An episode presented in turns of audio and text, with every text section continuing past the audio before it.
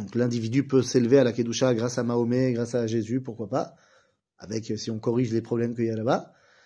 Mais si tu veux arriver à la Kedusha Taklal, à la sainteté du collectif, alors tu as besoin d'un peuple saint. Goy Kadosh.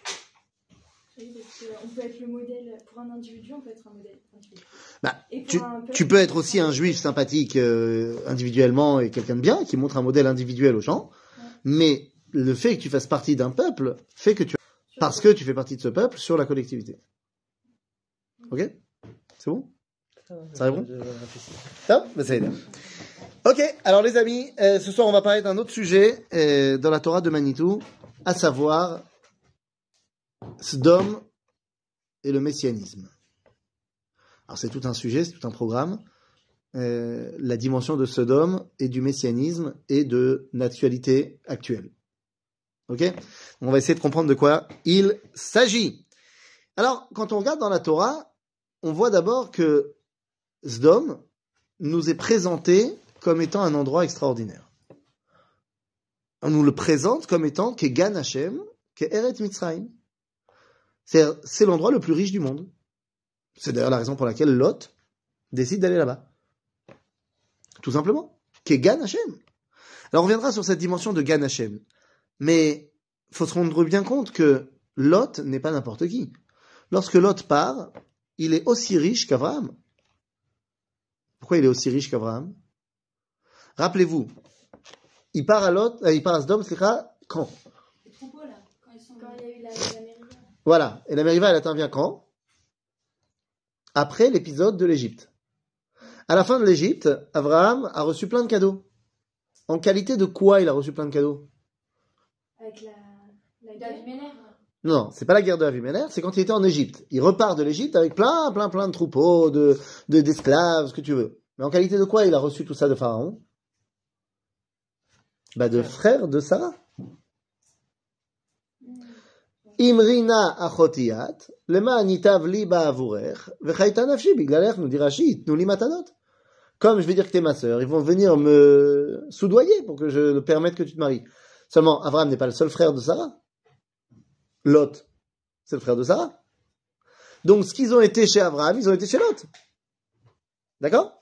Donc, Lot aussi représente la richesse. Et il y a donc une question de savoir cette abondance de ce monde, vers où on va la diriger.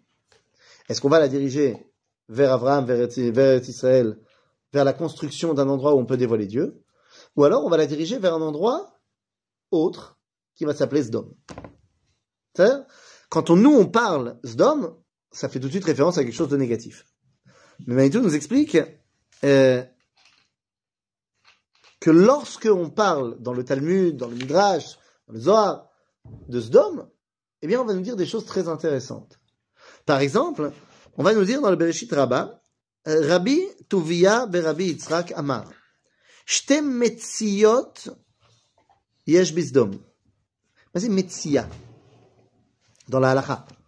C'est une Metsia. Une Metsia, c'est quand j'ai trouvé quelque chose qui n'est pas à sa place.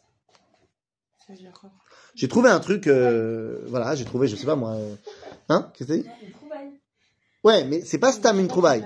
C'est une trouvaille, mais qui, manifestement, n'est pas à sa place. Genre, par exemple, j'ai trouvé, euh, je sais pas moi, euh, une chèvre dans un parc automobile.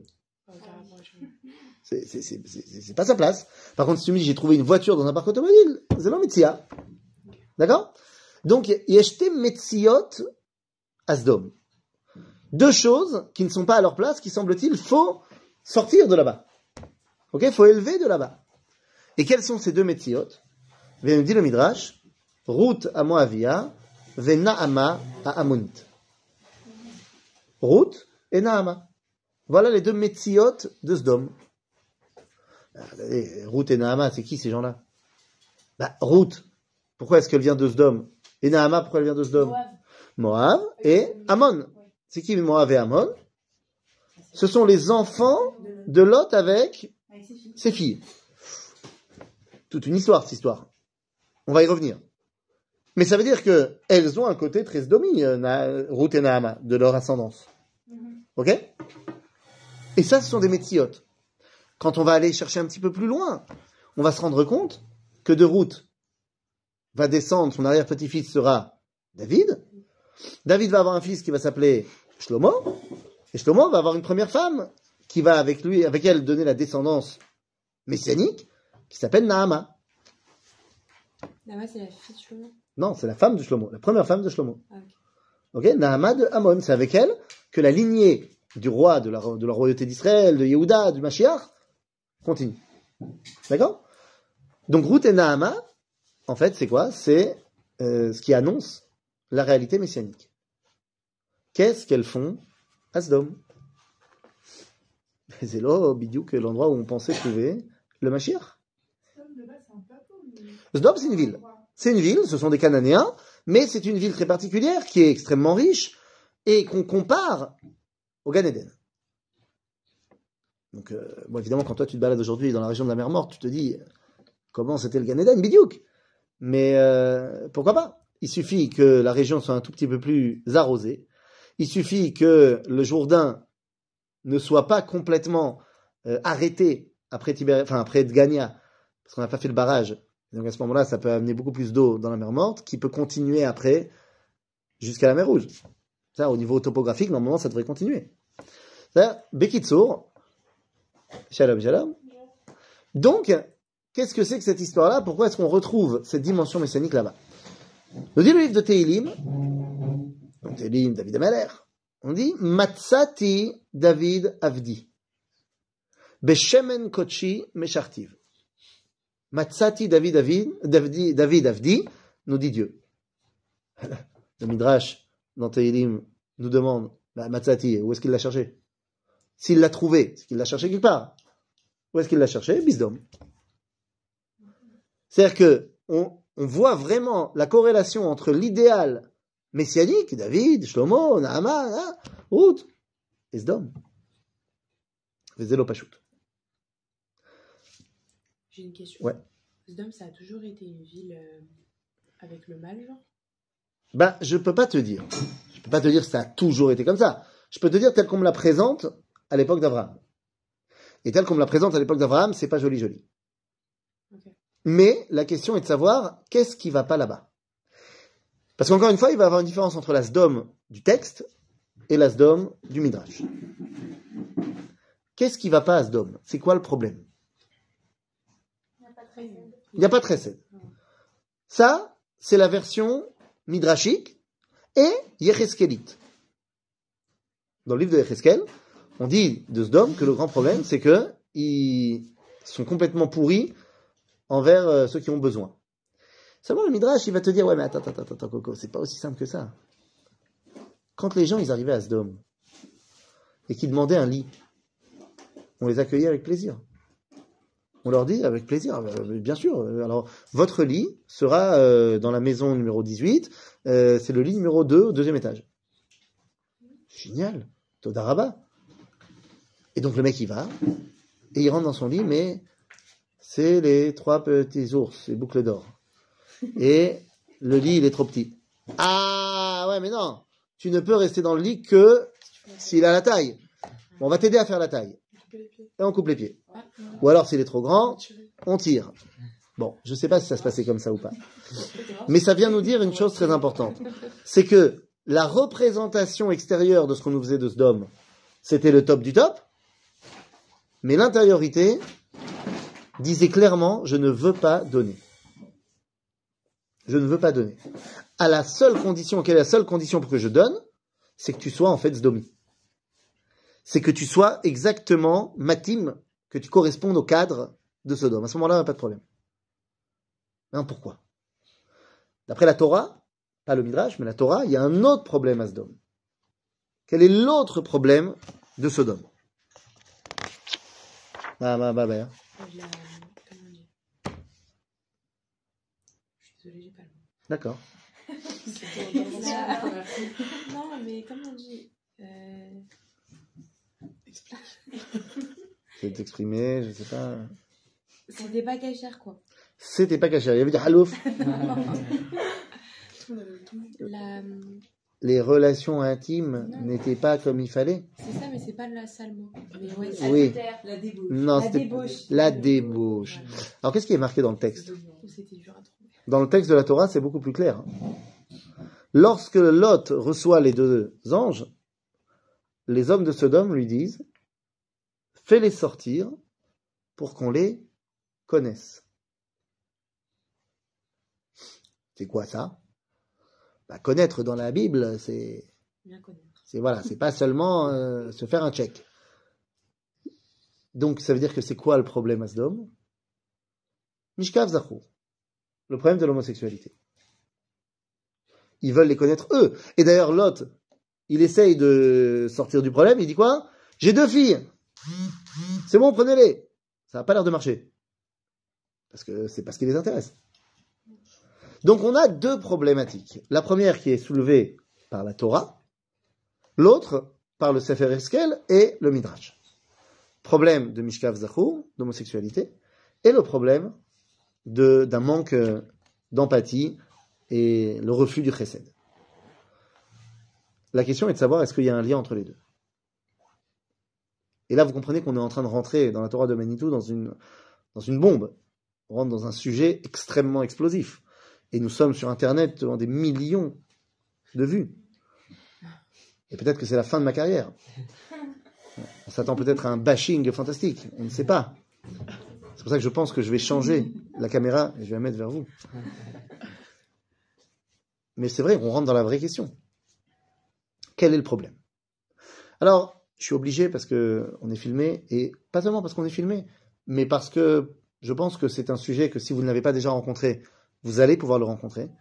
Et quand on veut parler de ça, il faut mettre les, cadres bien en place de ce qu'on veut dire. D'abord, l'homosexualité n'est pas quelque chose de nouveau. La preuve, la Torah, c'était à peu près Abraham, 3800 ans, on parle déjà de ça. Donc c'est pas quelque chose qui est né hier. Deuxièmement, la question n'est absolument pas de savoir si la personne homosexuelle est née comme ça ou est pas née comme ça. On s'en tape complètement. C'est pas du tout le sujet de la Torah. Peut-être qu'il est né comme ça, peut-être qu'il n'est pas né comme ça, je n'en sais rien. Il y a des gens qui prônent plus ce côté-là, il y en a qui prônent plus ce côté-là. Parmi les homosexuels eux-mêmes, il y en a qui te disent, moi j'ai toujours ressenti ça, et il y en a qui te disent, euh, ça s'est développé avec le temps. J'ai pas d'avis. Ok, j'accepterai n'importe lequel des deux avis, ça, c'est pas, ça me regarde pas, quoi. On s'en fiche. Et je vais dire mieux que ça. Je m'en fiche aussi, mais complètement, de ce qu'il fait dans sa chambre. Je m'en fiche complètement de ce qu'il fait dans sa chambre. Parce que ça ne me regarde pas. Moi? Moi, le rabbin X, le rabbin Y, la Torah, la Torah s'en fiche complètement de savoir ce qu'il fait dans sa chambre. C'est-à-dire que c'est son problème avec Dieu. Évidemment, la Torah a interdit l'action homosexuelle. Le rapport homosexuel a été interdit dans la Torah. Mais la personne qui décidera de le faire, c'est son problème avec Dieu. Bah oui, mais on peut dire ça du tout. Non, et oui, on doit, on doit dire ça de tout, exactement. C'est pas un truc spécial pour ça. Je m'en fiche de savoir si la personne est Shomer Shabbat ou pas Shomer Shabbat. C'est pas ça qui va faire que je vais le faire monter à la Torah ou pas monter à la Torah.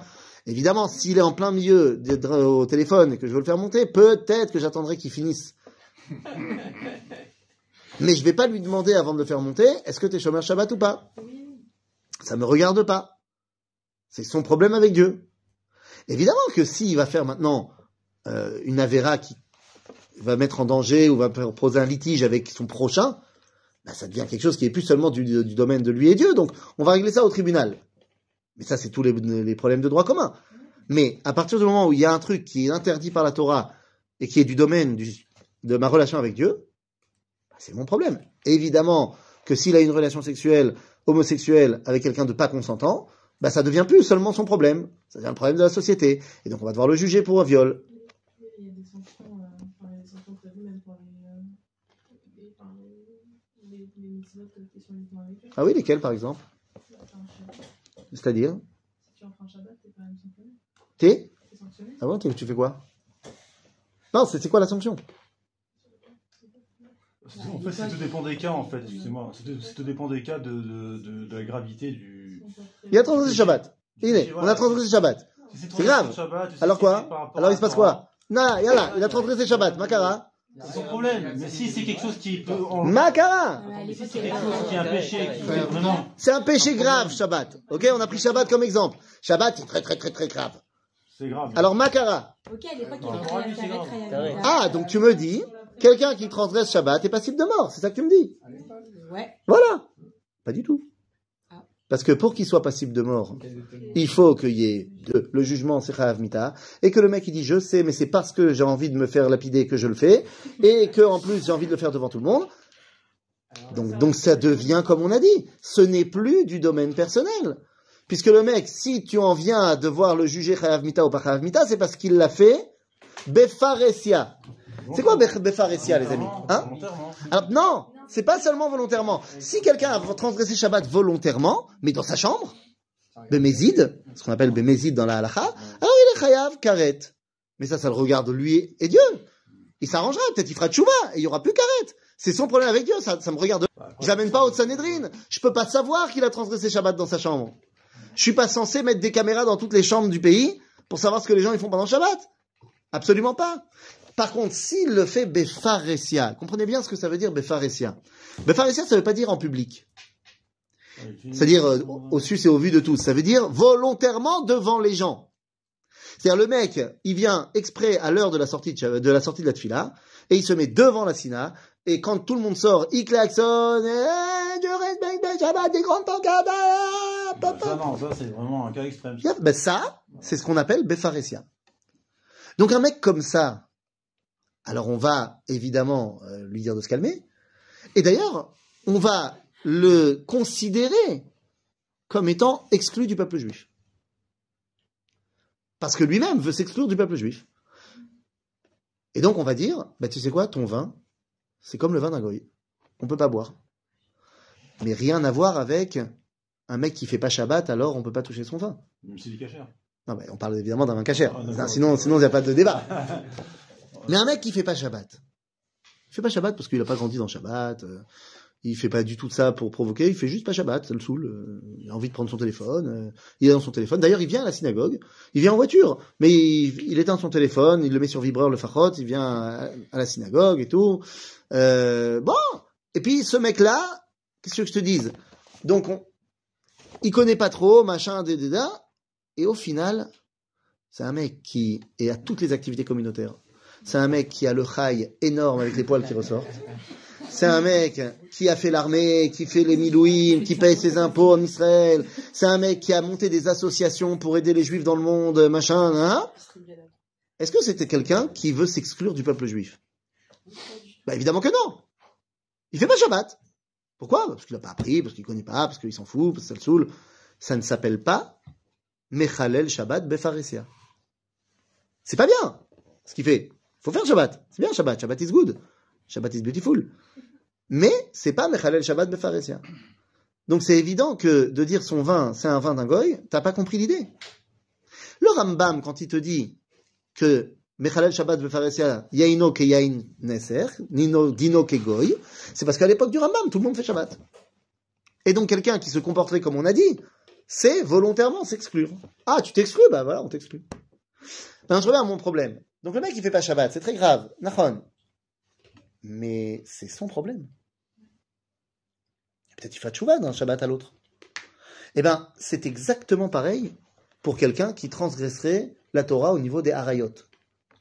Par exemple, est-ce que je dois demander à chaque personne que je fais monter à la Torah s'il a déjà couché avec une femme mariée?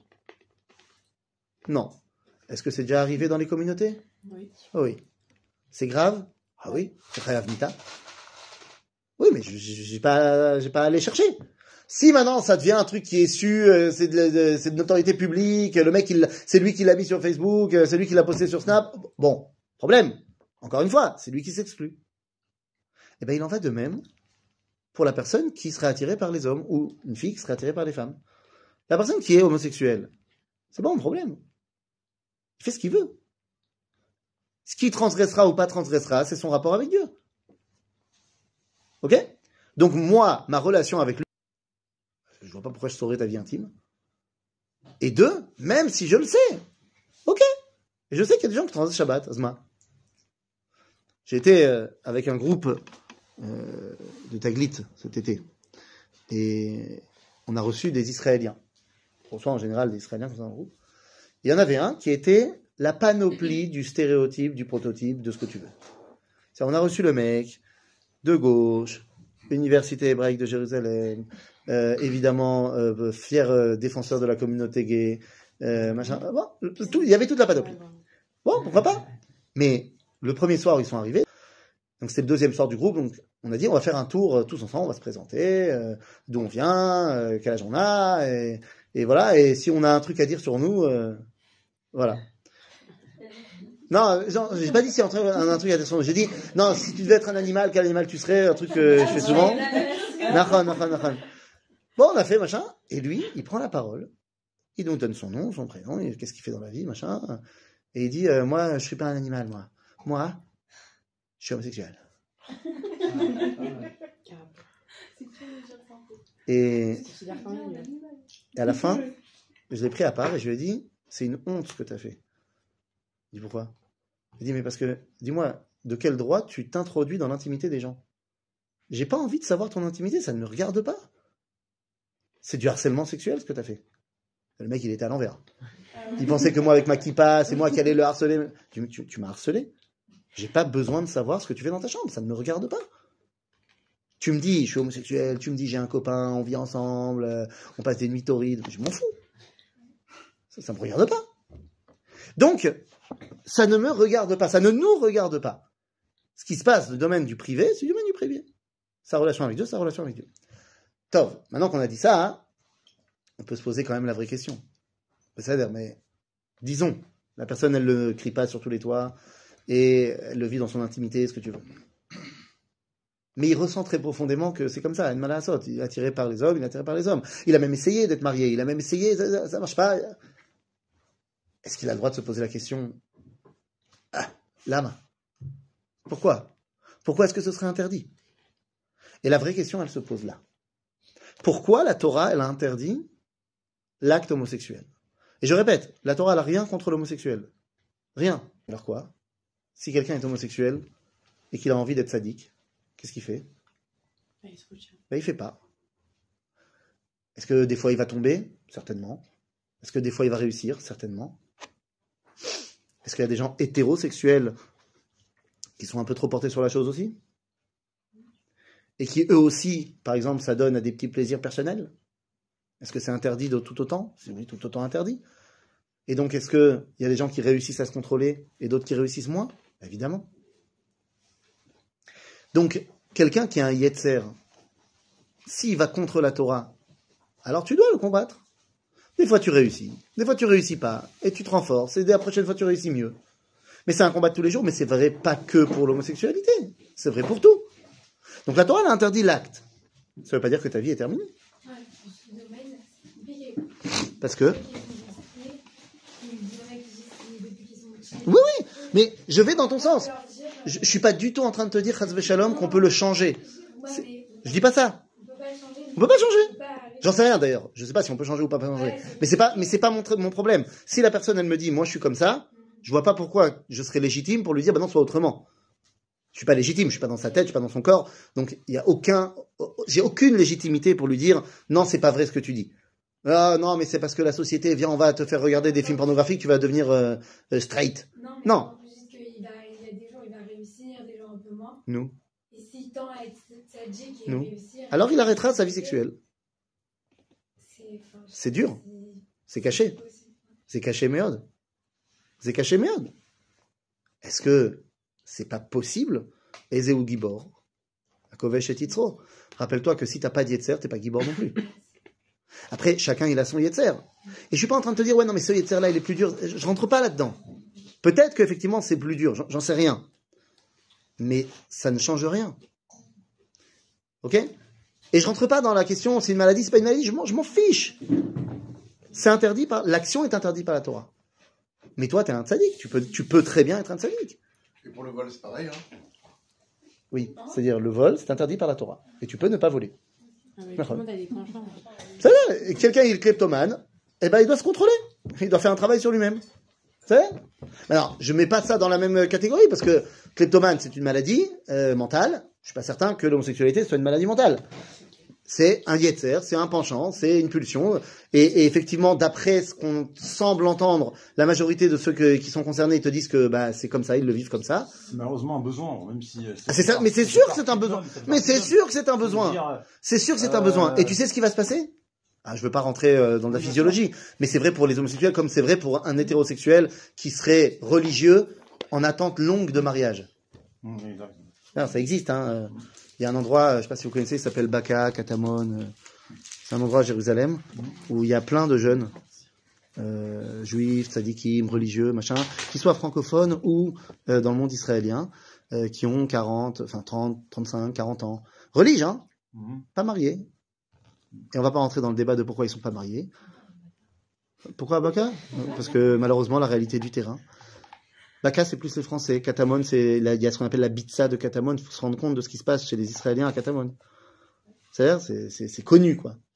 Et ben, peut-être que ces gens-là, euh, d'abord, peut-être qu'ils tombent, peut-être qu'ils font des avérotes, peut-être qu'ils ont des relations qui sont hors mariage et interdites par la. Peut-être que aussi ils ont envie vraiment de se concentrer et que, ben, un soir, ils vont avoir euh, un rêve euh, très intéressant et ils seront obligés de changer les draps le matin. Nous, est-ce qu'il doit se sentir mal par rapport à ça? Nous dit Rabbi Nachman de Breslav, écoutez-moi Haran, celui à qui ça arrive, chez Shirvat Zera Levatala Bamita, c'est Kloum. C'est Kmotinok Amashtin Bamita. C'est comme un bébé qui fait pipi au lit, c'est Shum Davar. Tu dois pas du tout te sentir euh, mal à l'aise parce que ça t'est arrivé une épanche- un épanchement nocturne. Parce que c'était pas volontaire. Mais c'est pas volontaire. Alors dans ton subconscient, peut-être, c'était volontaire, t'as as repassé le film de ta vie, de ta journée. L'homme chané. C'est pas toi qui as décidé, on t'en tient pas rigueur. Donc, est-ce qu'il va réussir ou est-ce qu'il va pas réussir à gérer son penchant? J'en sais rien. Ça va être certainement un combat de toute une vie, euh, jusqu'au moment où, euh, au niveau physique, il aura plus euh, tellement envie. Mais ça, ça sera certainement un combat très très dur. Mais c'est pas impossible. C'est-à-dire et encore une fois, je mets sur le même plan celui qui doit se battre contre son penchant d'homosexualité ou celui qui n'arrive pas à se marier et qui doit se battre contre un penchant sexuel naturel. C'est-à-dire Et donc la question maintenant, elle est, et pourquoi c'est interdit? Parce que les gens qui n'arrivent pas à se marier, c'est pas que c'est interdit, c'est juste qu'ils n'y arrivent pas. Ou alors qu'ils mettent pas du sien. Ou alors qu'ils pourraient se marier avec au moins la moitié des personnes qu'ils connaissent. Mais euh, il y a un, un grand problème qui se met en place dans le... Non, mais je le connais trop bien. Parler des garçons, hein. Les deux. Ah. Je t'en supplie, des deux. Bien sûr. Ah, Peut-être pas toi. Non, c'est pas que moi. C'est c'est une catastrophe. Les garçons, c'est pas bien ce que vous faites. Plus fréquent. Ouais, t'as raison que c'est peut-être plus fréquent chez les garçons, mais honnêtement, il y a aussi ça chez les filles. Bien sûr qu'il y a ça chez les filles. C'est-à-dire le, le Odef Bareranout. Le fait qu'on on vérifie beaucoup trop et beaucoup trop, on se pose beaucoup trop de questions et beaucoup trop de questions. Hein. Mais il y a une, il y a une série, il y a une série israélienne, il y a une, série israélienne qui parle d'une chassidoute euh, à Tibériat, machin, et il y a une scène où il y a euh, le fils du Hadmour qui, euh, qui est en chidour avec la fille avec qui il veut, se marier, machin, et, il lui dit, mais ça va le faire, t'es mon zivoug et tout, ça va le faire. Et elle lui dit, mais comment tu sais? Comment tu sais? Moi j'ai des milliards de questions. Il dit, mais t'as pas compris. T'as peur de quoi? T'as peur que je sois un tinoc T'as peur que j'ai plein de problèmes? Alors je te rassure. Si tu me dis oui, on aura toute la vie pour découvrir ensemble que j'ai plein de problèmes, que je suis un bébé, que toi aussi t'es un bébé et que t'as plein de problèmes. Et on aura toute la vie pour les corriger ensemble. À aucun moment, à aucun moment, on est prêt à se marier. Non, mais des fois, il y a des pathologies. C'est-à-dire, Ah, ok, des fois il y a des pathologies. Je rentre pas dans la psychiatrie. Je suis pas, je suis pas médecin, donc je sais pas. Tu me dis, il y a des fois des mecs qui sont schizophrènes. Qu'est-ce que je te dis Ils sont. Hein. Alors peut-être qu'il faut, c'est le fils peut-être qu'il faudrait euh, faire des cours hein, de, de préparation à ça. Mais encore une fois, je reste persuadé que c'est pas que les garçons qui doivent y assister. Euh, je suis désolé de faire preuve de solidarité masculine, mais si peut-être c'est plus répandu, je suis persuadé, et pour l'avoir vu, euh, c'est pas que les garçons. Mais c'est quand même répandu parce quand on publie euh, justement des flyers où il y a des cours de Torah, donc on va voir on voit quand même une majorité de fruits. Et... Ah non, mais ça, ça. Ah, tu, tu dis, elles viennent uniquement parce qu'il y a le chidour après? Non, elles viennent parce qu'elles sont pour le cours. Ah, c'est d'accord. Mais c'est pas que, mais ça, c'est pas que pour les cours de Zugiout. C'est vrai pour tous les cours de Torah. Tous les cours de Torah, il y a plus de filles qui veulent étudier la Torah. Ça n'a rien à voir avec la Zugiout.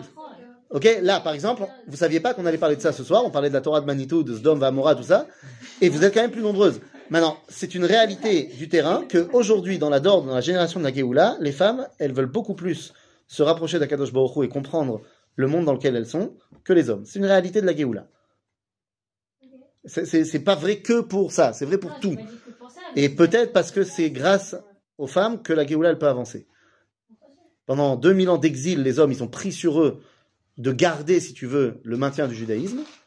La Géoula, elle est faite, elle, elle est, elle est, comment dire, elle se fait avancer par les femmes. Pas que maintenant, hein. Bisrut, Nashim, Tzadkaniot, Nigalo, Mimitzaim. Ça a déjà commencé à l'époque de l'Égypte. Donc, aujourd'hui, tu me dis, il y a de plus en, il y a beaucoup plus de femmes qui veulent étudier la Torah que d'hommes. C'est vrai. C'est vrai, dans tous les milieux. Et ça fait pas plaisir aux hommes. J'ai même entendu une fois un homme qui m'a dit, faudrait pas leur faire trop de cours parce qu'il faudrait pas qu'elles connaissent plus que nous. Je lui ai dit, bah, viens en cours, toi aussi. Viens en cours. Ça Bekitsour, je reviens à mon problème. Pourquoi c'est interdit? Pourquoi est-ce que la Torah nous a interdit l'acte homosexuel? Les amis, il y a une grande question fondamentale qui est qu'est-ce qui est bien et qu'est-ce qui est pas bien? Dans la vie, de manière générale. Comment on sait si une action est bien, slash morale, ou pas bien, slash immorale? Comment on sait? On ressent. Hein? On ressent. Ou pas Si tu t'es, t'as été éduqué dans un truc, machin, tu peux être tellement embrigadé dans, dans une idéologie que tu vas pas le ressentir forcément. Les nazis, quand ils tuaient les juifs, ils ne sentaient pas forcément qu'ils font quelque chose de mal. Mais il n'y avait pas de morale. Il n'y a pas de morale. Ils n'avaient pas de morale. Bien sûr que si. Ils étaient végétariens pour la plupart d'entre eux parce que c'était pas bien de tuer des animaux. Ah, c'est c'est la meilleure dans la. Torah. Que. Ce qui est moral et moral. Alors justement pas. La Torah nous dit, ça tu fais, ça tu fais pas. Mais la Torah ne nous donne pas une définition de zé moral, zé pas moral. Parce qu'il y a plein d'actions dans la Torah, enfin, il y a plein d'actions qui ne sont pas des mitzvot de la Torah. Et donc, je peux pas savoir, ce que la Torah elle m'a dit, ça t'as le droit de faire, ou tu dois faire, bah, j'imagine que c'est bien. Est-ce que la Torah elle m'a dit, tu fais pas, j'imagine que c'est pas bien. Mais il y a plein de choses que la Torah m'a rien dit. Manger des bambas. La Torah m'a pas dit, mange des bambas. En bonne santé. Ok. Donc, est-ce que manger des bambas, ça rentre dans, Ça pourrait. Mais quand je mange un bamba de temps en temps, ça va ni me faire du bien, ni me faire du mal. donc c'est moral. Donc c'est parvé. Bah parvé, c'est pas encore moral. Donc comment on détermine si une action est morale ou pas? Il y a un homme qui a pris le sujet à bras le corps et qui a décidé de donner une définition très claire. Et voilà, il s'appelait Emmanuel Kant et dans la critique de la raison pratique, il dit comme ça. Tu prends une action, quelle qu'elle soit, tu la démultiplies à l'échelle de l'humanité et tu vois la conséquence. Si la conséquence ajoute de la vie, c'est que l'action au niveau individuel est morale. Si la conséquence au final amène à un amoindrissement de la vie, c'est que l'action au départ, elle n'est pas morale. Prenons un exemple tout simple. Je prends mon verre en plastique et je le jette par terre. Je le jette par terre. Ah, c'est rien, c'est un verre en plastique, il tient. D'accord. 8 milliards d'êtres humains maintenant jettent du plastique par terre. Bon, bah, ça crée un problème d'écosystème terrible, il y a un problème de pollution fanta- fantastique, ça détruit des, des biodiversités, ça détruit, ça, ça détruit la vie. Ah, d'accord. Donc, mon action personnelle de jeter un verre, c'est pas moral. Ok? Atkan? Et bien maintenant, je reviens sur notre problème central. Et si demain, l'humanité tout entière est homosexuelle? Ça amène pas au renouvellement de la vie. Sauf que maintenant, avec la biotechnologie. Alors là, tu amènes un autre problème. Tu dis maintenant, on peut faire des bébés éprouvettes. Euh, Nachon, Nachon, mais c'est terrible. C'est horrible, ça. ouais. C'est c'est encore plus grave. Ok? Donc ça veut dire que quand je vais pratiquer ma relation homosexuelle, il y a une chose qui est sûre, c'est que je ne vais pas amener la vie. J'en suis certain. Je vais me kiffer. Je vais peut-être faire plaisir à mon partenaire, mais je n'amènerai pas la vie. Donc au final, la Torah elle te dit ce qui n'est pas pour aller dans le sens de la vie, particulièrement dans ce sujet-là qui est la force de vie par excellence, eh ben tu peux pas. Une question Oui. Est-ce que l'acte sexuel, l'acte sexuel, a été Est-ce que- Ah, ok. Ouais, vas-y. Est-ce que l'acte sexuel il a été créé que pour euh, genre créer la vie ou pour euh, le désir aussi? Tu demandes, est-ce que dans le judaïsme, on a le droit d'avoir une, une relation sexuelle avec son mari, pas que pour procréer. Mais pour avoir du kiff Exactement. Toda ça s'appelle vouloir donner la vie. C'est-à-dire, soit tu as une relation avec ta femme, c'est pour avoir un bébé, bon bah c'est pour avoir un bébé. Imaginons, elle est tombée enceinte. Elle ne pourra pas avoir un, plus un deuxième bébé euh, pendant neuf mois. Mhm. Et pourtant, c'est toujours permis d'avoir une relation avec elle. Pourquoi? Parce que si tu n'as pas de relation avec elle pendant neuf mois, non seulement la vie du bébé est en danger, mais la sienne aussi. Parce qu'elle va se sentir délaissée, elle va se sentir mal aimée, elle va se sentir toute seule dans cette histoire-là, elle va se sentir plus une femme. Donc c'est permis. Pareil pour ce qui est d'une femme ménopausée. Elle pourra plus avoir de bébé. Et pourtant c'est permis d'aller avec sa femme même quand elle est ménopausée. Parce que pareil, sinon tu vas amoindrir à elle sa volonté de vie, elle se sentira plus désirée, ce que tu veux, et ainsi de suite. Il en va de même pour le couple qui n'est pas en période où il veut procréer, mais il veut continuer à faire perdurer le désir, il veut continuer à vivre ensemble, il veut continuer à espérer que peut-être un jour il y aura un bébé. Mais pour l'instant, je peux pas pour des raisons médicales, pour des raisons euh, psychologiques, euh, par nassage, j'en sais rien. Donc, tout est oui tourné vers la vie. Parce que un homme ou une femme qui se refuse à son mari ou à sa femme, bah c'est une ila, les girouchim. C'est une raison pour le divorce. Parce que, et dans un, un cas, dans un côté ou dans l'autre, bah, la personne va se sentir extrêmement mal. On lui refuse cette, euh, cette force de vie. D'accord? Donc, toutes les relations qui sont permises dans la Torah, c'est dans le but de la vie. Pas forcément pour avoir un bébé à ce moment-là, mais dans le but de la vie. C'est ça Oui? Pourquoi c'est la vie qui est euh, enfin, la notion fait Pourquoi c'est la vie? Parce que le bien, c'est de donner. Et il n'y a pas de plus grand don que de donner la vie. C'est ce que Dieu a fait lorsqu'il a créé le monde.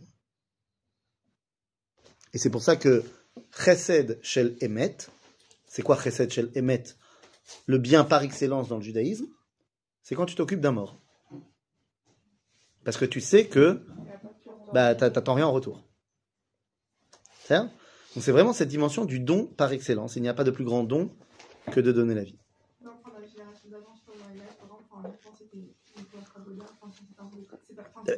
Ça n'empêche- L'un n'empêche pas l'autre. L'un n'empêche pas l'autre. Le fait que tes enfants t'amènent plus de bracha, c'est plus de vie. À l'époque, jusque dans les années 80, tu sais comment on appelait une famille nombreuse en hébreu? Aujourd'hui, on dit Mishpacha Merubat Yeladim. Jusque dans les années 80, on disait Mishpachat Bruchat Yeladim. C'est une bracha? Demande-leur. Ça a l'air? Donc, l'acte homosexuel est interdit parce qu'il ne n'amène pas à la vie. En fait, c'est quelque part, et là je ne parle pas du besoin de la personne, je parle maintenant au niveau de ce que cela représente.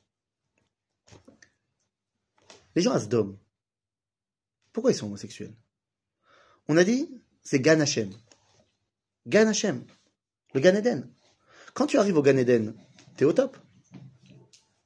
T'as plus besoin de bah, d'accomplir quoi que ce soit. Ça y est, t'es arrivé au, au top. Donc si j'ai pas besoin de continuer, anthropologiquement parlant, pourquoi on fait des bébés? Parce qu'on veut continuer la vie. Quelle vie? La mienne qui va s'arrêter. J'ai envie d'un fils qui va porter mon nom et qui va continuer après moi. Et vu qu'il y avait une mortalité infantile très importante, je vais faire plein de fils parce qu'il y en aura bien un qui va rester. Ça, c'était avant. Donc, si tu veux, l'idée, c'est de dire, je veux continuer, j'ai pas fini. Donc il y a mon fils qui va continuer après moi. Mais si je pense que tout est terminé, ben, il n'y a plus besoin de continuer à procréer. Si je pense que je suis arrivé au top, je n'ai plus besoin de rechercher celle qui me complète, puisque je suis au top. Donc je vais aller vers celui qui me ressemble. Toutes les civilisations qui, au niveau civilisationnel, se sont vues être arrivées au top, soit ont idéalisé l'homosexualité, soit l'ont légitimé de Fachot. C'était vrai à Sdom, c'était vrai dans la Grèce antique. Dans la Grèce antique, ils étaient tous mariés pour avoir des enfants, mais l'idéal, c'était d'avoir une relation avec un jeune homme de 15 ans. Aristote, Platon, et la société occidentale du XXIe siècle, qui se voit arriver au top. Ça, n'y a, plus- il y a plus rien besoin. Et donc, on est dans une génération où on n'a pas encore mis l'homosexualité comme idéal, mais on le légitime tout à fait. Il faut être conscient de l'histoire. Et donc, quel rapport entre ça et le problème de la tzedaka qu'il y avait là-bas? A priori, aucun rapport. Ça te dérange Pourquoi ça te dérange que quelqu'un donne, je sais pas moi, un shekel à un mec qui manque un shekel pour prendre le bus? T'es il manque un shekel. Tu veux pas imposer aux gens de faire de la tzedaka Très bien. Mais pourquoi tu les empêches? Mais parce que s'il y a quelqu'un qui demande un shekel et que quelqu'un lui donne, ça remet en cause l'idéal qu'on est arrivé au top. Il manque un shekel. Toute la réalité est remise en cause. C'est terrible. On peut pas accepter ça. Donc si tu vis dans une réalité où tu penses que à ta chalem, eh bien toute forme de ishtalmut, de complémentarité, elle vient de Sdom. Parce que l'idéal de dire on est au top, il faut arriver au Gan Eden, c'est ça la notion messianique. L'idéal de perfection du monde, c'est ça notre rôle. Alors Sdom, ils pensaient l'avoir atteint, ils l'ont pas atteint. Mais l'idéal messianique est rentré. Il est rentré chez Lot avec ses filles. Et là, une histoire complètement folle. Vous connaissez l'histoire, Dieu va détruire Sdom, tout va bien, et Lot va être sauvé. Avec qui il est sauvé? Ses filles et sa femme. Et sa femme se retourne et elle est où? Elle est de manière totalement mytho euh, sur la route de la mer morte où tu vois une espèce de gros bloc de montagne avec une pancarte, la femme de Lot. C'est marqué, hein, je te promets. Ah, c'est marqué, donc c'est c'est forcément vrai. Donc la femme de Lot faisait à peu près euh, 13 mètres de haut. Euh, pourquoi pas? Ça, ça fait s'arrêter les touristes. Chez Chez En tout cas, donc il y a Lot et ses deux filles. Quoi? Vous croyez vraiment que c'était la femme de Lot là-bas? Non, non, justement, c'est quand même assez. Quoi? Bon, absurde, ouais, de, de voir que. Tu veux que je te dise le nombre de trucs qui sont absurdes et que les, ju- les juifs ils se font comme ça devant, devant, devant? Tu veux que je te fasse le nombre? Tu veux que je te fasse la liste des kivrei de tzadikim où il n'y a pas de tzadik dedans? T'as pas envie, hein Il y a des moments où il faut pas briser tous les, tous les tabous. Ça va, hein Ne me demande pas, arrête. Arrête. Non, non, arrête, arrête, arrête. Arrête, arrête, arrête, arrête. On va en dire juste un. David Amel. David Amelech. Oui, ouais, on dit que c'est de l'autre côté. C'est pas Choum de l'autre côté. La Torah, c'est marqué dans, la- dans le Tanar qu'il est enterré à Ir David. C'est marqué, noir sur blanc, qu'il est enterré à Ir David. Bon, euh, Artzion, c'est pas Ir David. Malasot. Malasot. D'autant plus quand on sait que la Massorette, la tradition de voir le tombeau de David là, c'est une tradition chrétienne du XIe siècle. On sait d'où elle vient, on sait trucs. Il y a plein de comme ça d'histoires que Malasot. Mais, je dis, il faut continuer à aller au Kever David. Et prier là-bas et faire des Teilim là-bas. Un, parce que t'as qu'à te rattacher à David Amelech là-bas, Marpat Lecha. Tu peux t'attacher à sa Torah n'importe où. Et deuxièmement, si toi tu vas pas là-bas, si les juifs arrêtent d'y aller, les chrétiens ils vont en faire une église. Donc, continuons à y aller. C'est ça Et c'est vrai comme ça pour tous les autres. euh, Hein? Il y a déjà une église là-bas. Il y en a déjà une. Tu crois qu'ils vont s'arrêter à une? C'est-à-dire? Bah, le- il y a, a. Là où il a dernier. Ouais, mais maintenant la, la, la, la, la scène, la salle de la scène, c'est maintenant plus une mosquée qu'une église. Parce que entre temps, les Arabes ils sont venus. Ah. Et puis entre temps, il y avait aussi une salle franc-maçonne là-bas. Au Bekitsour. Bon, c'est pas le sujet. Non, non seulement c'est pas le sujet, mais c'est, c'est, on, a, on a, Baruch Hashem, on a, on a une, imagination fantastique quand il s'agit de, de coller des histoires à des lieux. Les gens, ils connaissent pas la géographie, mais ils veulent que ça colle. Alors ça colle. Il y a un endroit dans la Via Dolorosa, dans, tu sais, le, le chemin de croix, euh, où les chrétiens y vont. D'après leur texte à eux, il y a sept stations, si tu veux, où Jésus, il a fait des trucs. Seulement aujourd'hui, le pèlerin, il va s'arrêter dans 14 stations. Donc il y en a 7 qui sont Torah chez BLP, genre. Pas Torah chez Birtav. Maintenant pourquoi? Bah, Parce que entre Jesus et aujourd'hui, la ville, elle a changé.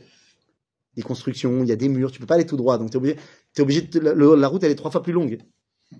Donc tu es obligé de tenir le pèlerin en haleine. Donc tu lui inventes de nouveaux trucs. Mais même dans les trucs qui sont marqués chez eux, faut la faire correspondre avec euh, la réalité. Parce que sinon c'est pas drôle.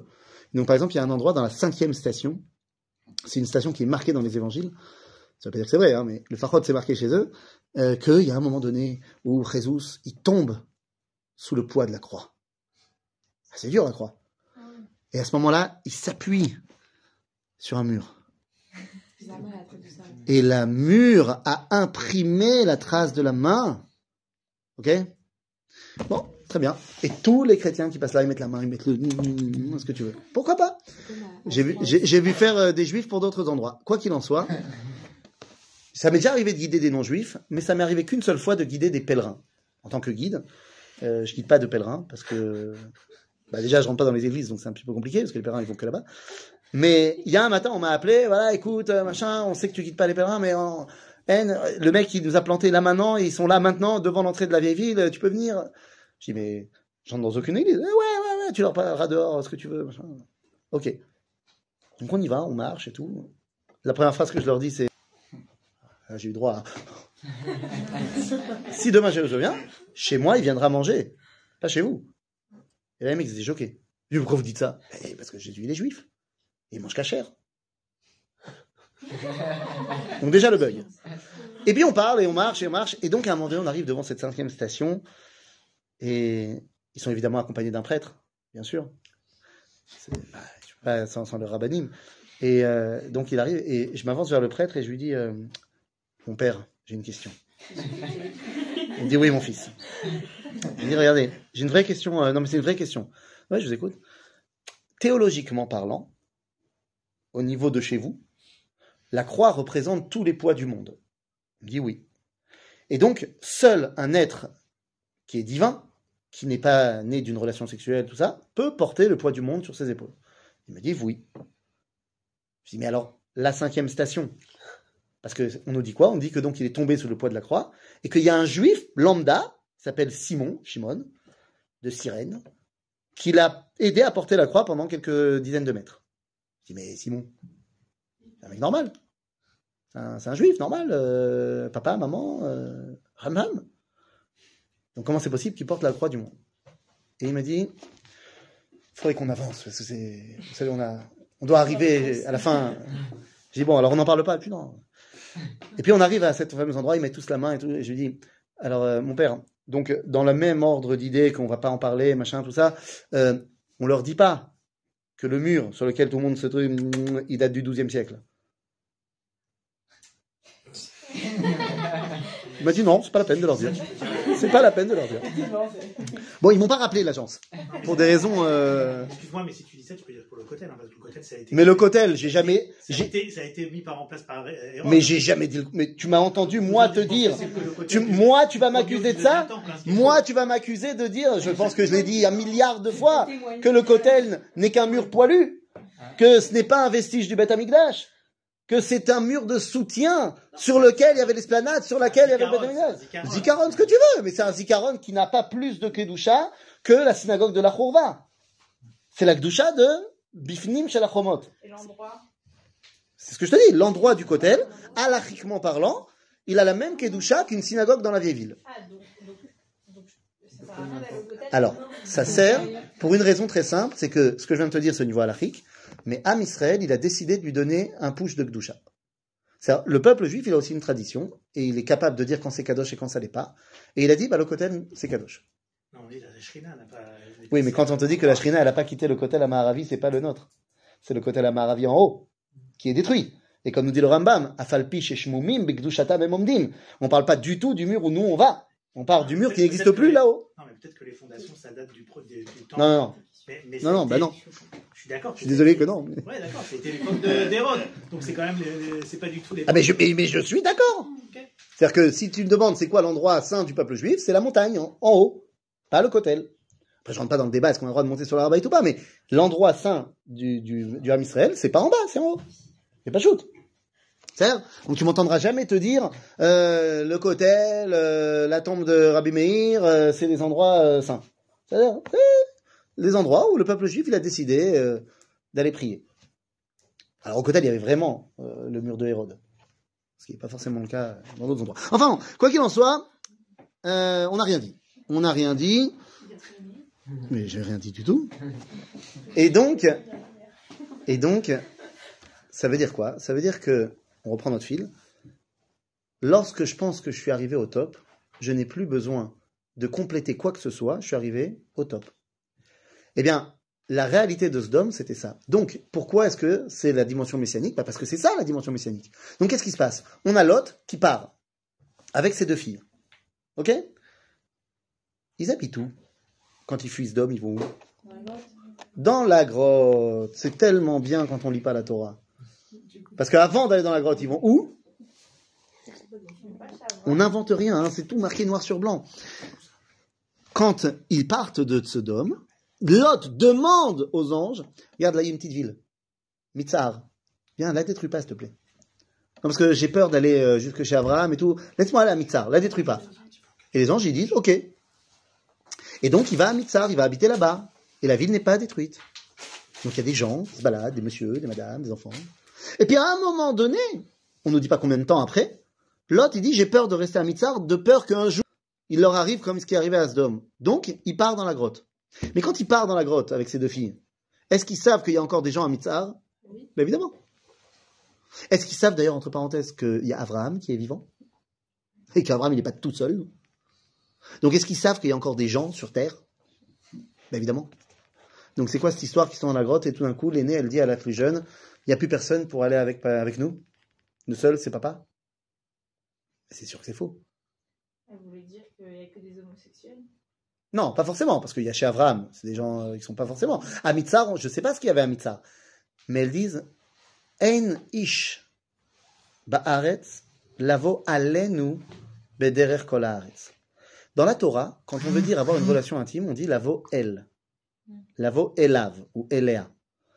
Lavo al, ça ressemble, mais c'est pas pareil. Ça veut dire faire un yiboum. Puis elles ont dit allez. Alenu. Ah oui. Et alenu, ça veut dire yiboum. Le yiboum, c'est le levira. Vous savez, quand un homme est marié avec une femme, il est mort, ils n'ont pas d'enfant. Alors le frère du défunt se prend cette femme-là, et l'enfant qui va sortir, c'est pas le sien, c'est celui de son frère défunt. C'est pour continuer la lignée du frère qui est mort. On dirait une cheveur aussi. Hein? On dirait une cheveur. C'est quoi on dirait une. Quoi? Non, non, non. Pas Alenu les Shabbat, genre Alenu Shabbat, ça veut dire c'est nous, c'est à nous de remercier. Ah, Là, on te dit Lavo Alenu, venir vers nous.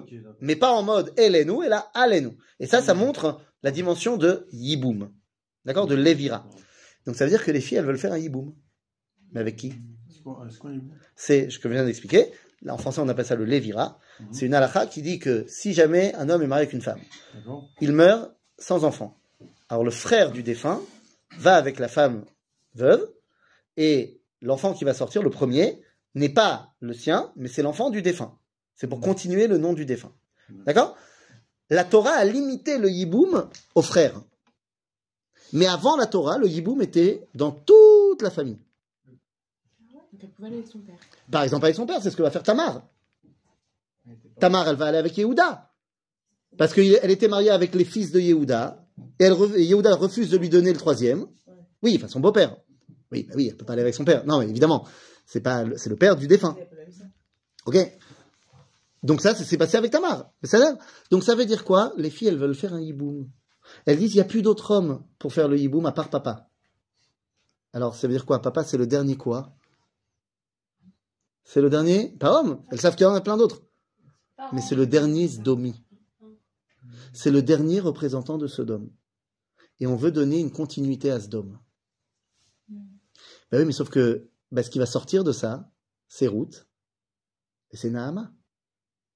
C'est la lignée messianique qui va donner le Mashiach dans le peuple juif. Parce que oui, la dimension messianique, l'idéal était représenté là-bas à Sodome. Il a été complètement dévoyé et donc ça a donné ce que ça a donné. Donc il va falloir le sortir, comme dit Dieu. Matzati, David Avdi. Je l'ai sorti. Beshemen kochim meshartiv. Je lui ai mis de l'huile pour le nettoyer. Et ça va devenir petit à petit le messianisme version juif. Et donc on voit ici que l'idéal messianique était présent là-bas, mal utilisé. Et vous savez, il y a eu énormément d'idéaux messianiques qui ont essayé de se réaliser dans l'histoire et qui ont raté. Comme par exemple, Shabtai Tzvi, c'en était un, tout à fait. Mais avant ça, vous avez entendu parler du christianisme? Hein, ça, ça- ça a bien marché, mais pas en mode juif. Vous avez entendu parler du communisme? Qui est le père du communisme? Euh, Marx. Marx? Qui est l'ancêtre de Marx? Le Maral de Prague. Qui est l'ancêtre du Maral de Prague? David Ameller. Ah ouais. Ah ouais Ouais, c'est sûr. Bah, Malassot, il a le droit d'avoir un, un ascendant prestigieux. Ah, c'est vraiment le. Ah oui, de père en fils, quoi. Ah, Donc Marx, Karl Marx, descend de David Ameller. Bon, tu me diras, le rabbi de Lubavitch aussi. C'est pas, pas- pas vraiment le même chemin. Mais ça veut dire qu'il y a eu beaucoup d'idéaux messianiques qui ont tenté. Le Mashiach, son boulot, ça va être d'être capable de prendre toutes ces erreurs, toutes ces tentatives échouées, d'en sortir le côté oui, bien, pour arriver à un idéal. Et c'est pour ça que l'un des noms du Mashiach, c'est un nom très bizarre, dit la Gemara dans le traité de Sanhedrin, que l'un des noms du Mashiach, c'est Bar Naflei, le fils de ceux qui sont tombés. C'est-à-dire toutes les tentatives messianiques qui ont échoué, lui, il en est le fils. Et lui, il va réussir. C'est ça? Donc c'est de cela qu'on parle. Nous sommes dans une génération qui reproduit, mais clairement, la réalité de Sodome. Dans cet idéal de on est au top et on n'a plus rien besoin. Il faut être conscient de ce qui est en train de se jouer. Ce qui se joue ici, c'est le dévoilement messianique. Mais cette fois-ci, on ne va pas le rater. Et il tient qu'à nous maintenant de comprendre dans quel milieu on vit, dans quel monde on vit, dans quelle époque on vit, pour sortir la Kedusha de tout ça et pouvoir dévoiler Mashiach Tzidkenu Bimera Beyamenu. Amen. Question. Euh, leur intention au fil de Lot, elle, elle bonne ou mauvaise Bonne. À tel point que le Yalkut Shimoni dira Bisrut Shekadma Bechira la Tseira, par le mérite que la plus vieille a précédé la plus jeune, eh bien, elle a eu le mérite que ses enfants rentrent dans le peuple juif quatre générations avant la deuxième. Elle, le- elle le sentait Ouais. que...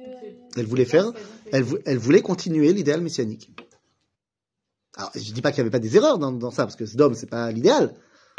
Mais dans leur idée, il y avait quelque chose de positif. Ça veut dire Oui. Perpétuer l'espèce, c'est ça l'enjeu? Non, bien sûr que non, puisque à Mitzar, il y avait plein de monde. Chez Abraham, il y avait plein de monde, donc il aurait pu faire des bébés avec n'importe qui. Ok À cette même époque où la, la spécificité de Sédom, c'était la mess- le messianisme, et Israël alors? Mais Israël est en devenir à ce moment-là.